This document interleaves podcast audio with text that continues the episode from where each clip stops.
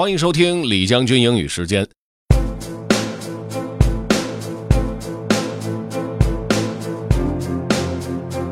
今天和大家分享的这个内容呢，是关于怎样做困难的决定的。当我们面临需要做选择的时候，其实也是可以有一些方法的。我们来听听看文章的作者他是怎么说的。Let's get started. Have fun. My favorite questions for making tough decisions by Steve Pavlina. Sometimes you'll encounter tough decisions that can leave you wallowing in indecision such as whether to change jobs or careers, and a relationship, move to a new city, or pursue a new lifestyle direction. Sometimes all it takes to gain sufficient clarity, though, is to ask the right questions. A good question can shift your perspective about your decision and make the wise path obvious. When I face tough decisions, here are some of my favorite questions to ask. Will this help me grow? Since growth is one of my highest personal values, I favor decisions where I can expect to learn and grow. If I see little or no growth on a particular path, I'll tend to lean against it. Would my best self do this? Asking this question gave me clarity when I was trying to decide whether or not to uncopyright my blog posts back in 2010. I had created a tremendous body of intellectual property, and I own it 100%.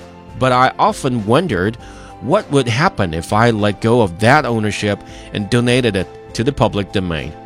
It seemed like a huge leap, and there was no good way to predict the outcome. When I asked if my bad self would do this, the answer was clear. If uncopyrighting my work would help more people than keeping it copyrighted, my best self would pull the trigger and do it. Do I want the memory?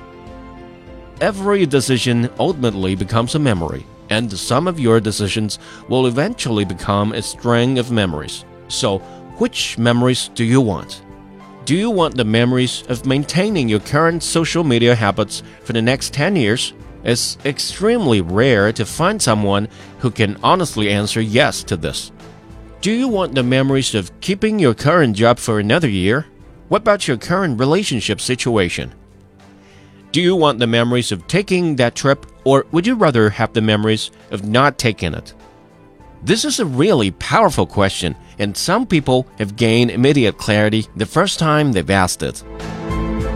面临困难选择的时候，可以先做一个比较，是不是能够帮助自己成长？是不是最好的这个自己能够做的事情？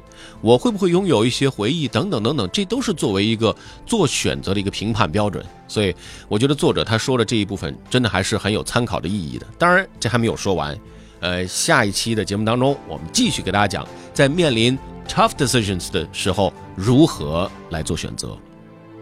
如果您想回听本期节目，可以关注重庆之声的微信公众号“重庆之声”，点击品牌就可以找到李将军英语时间了。另外呢，也可以在我们的喜马拉雅 FM 上搜索“李将军”，就可以找着我了。OK，that's all for today. Thanks for listening. This is Generally 李将军，下期节目见。